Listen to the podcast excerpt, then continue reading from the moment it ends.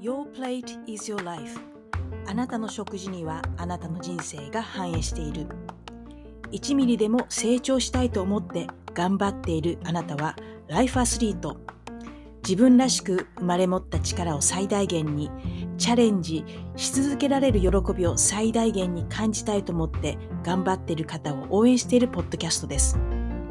そんなあなたが少し疲れてしまった時このポッドキャストを聞いて少しでも心が軽くなったり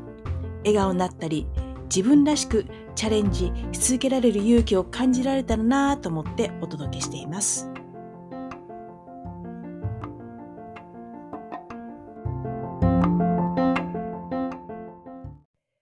こんにちは。ホリスティックヘルスコーチのロティです。いかがお過ごしでしょうか？週末、少し秋らしい天気でしたね。紅葉が始まっているところもあると思います。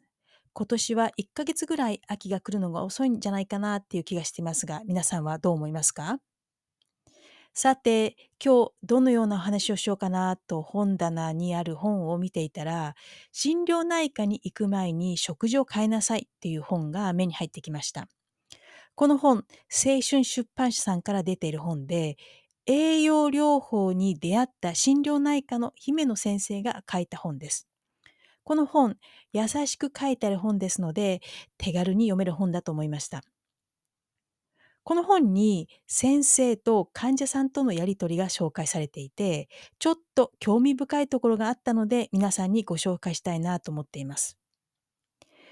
治療中に患者さんからよく聞かれるフレーズがあります。私は元の体に戻りますか？そう聞かれたら私はこう答えます。あなたの心と体は病気になる前に戻ることはありませんよ。治療によって細胞が生まれ変わって元の自分ではなく新しい自分に生まれ変わるのです。細胞は日々入れ替わっていますが、それを速やかに行っているのが食べ物から取る栄養素の働きです。私たちの心身は食べ物からできており、行動も感情も思考もすべて何を食べたかで決まってきます。心身にトラブルが現れるのは5年前、10年前に食べたものの影響が出ているということ。食べ方を変えれば新しい栄養素の働きで調子の悪い細胞を入れ替えることができますから。病気だった自分とは別の自分に変わっていくということです。外から見れば同じ人かもしれません。でも中身は全く違います。栄養を見直して食べるもの、食べ方を変えるだけで1ヶ月後、3ヶ月後、1年後と時間を経るごとに以前と同じストレスがかかっても落ち込んだり疲れたりすることはなくなるでしょう。新しい細胞によってこれまでとは別の考え、行動パターン、思考力を持てるようになるのですから。と書いてありました。これ本当だと思っています。例えば、ゲームチェンジャーズスポーツ栄養学っていう映画があるんですけれども、これネットフリックスから見ることができるんですけれども、この映画って、まあドキュメンタリーなんですね。そしてこのドキュメンタリーの中で2週間植物性食に変えて、えー、その結果を血液検査で見てみるっていう実験があったんですね。そうすると、この2週間の植物性食に変えただけで、コレステロール値など様々な数値が改善されたっていうふうに映画では言ってました。私も実際に1ヶ月間ビーガンを、えー、やったことがあるんですけれども、そうしたら2キロ体重が減って、コレステロール値などあの数値が本当に改善されたんですよね。そして何より体感、体感的に体が軽く、たくさんトレーニングをしても疲れないって感じるんですよね。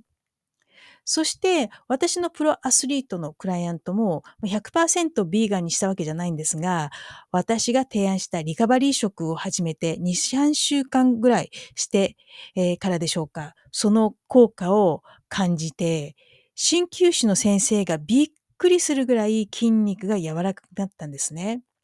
そして、試合の結果が悪いと、まあ、かなり落ち込みが激しかった。まあ、メンタル的に不安定だったんですけれども、このリカバリー食を始めてから、メンタルがすごく、まあ、安定してきたっていうふうにご家族も言ってました。アメリカの機能性医学の先生は、生まれ持った遺伝子は変えることはできないけれども、食べる食事で遺伝子の反応を変えることができるって言っています。分子栄養学的に細かく見ていくとその理由がわかると思います。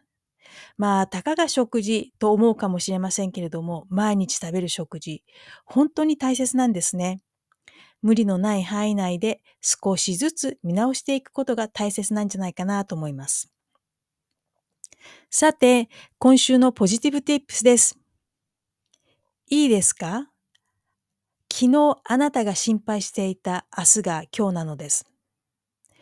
これはディール・カーネギーさんっていう作家の方が言った、えー、言葉です。ある研究によれば、心配事の80%は起こらないそうです。また、残りの20%のうち80%は準備をしていれば対応できるものだっていうことが分かっているんですね。つまり、心配事の96%は取り越し苦労だということです。昨日あんなに心配したけれしていたけれど、と結局今日になったら何にもなかったって、こんな経験って皆さんありますよね。脳はリスクが大嫌いなのですぐリスク回避をしようとしてネガティブなことばかり考え始めます。でも96%が取り越し苦労なら心配してもしょうがないっていうことなんじゃないかななんて思っています。重要なのは今この瞬間をどのように過ごすのか。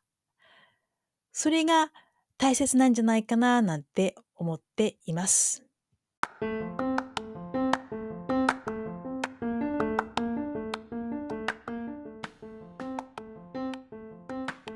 最後まで聞いていただき本当にありがとうございます。次回も皆さんと一緒にいろいろなことを考えていけたらなと思っています。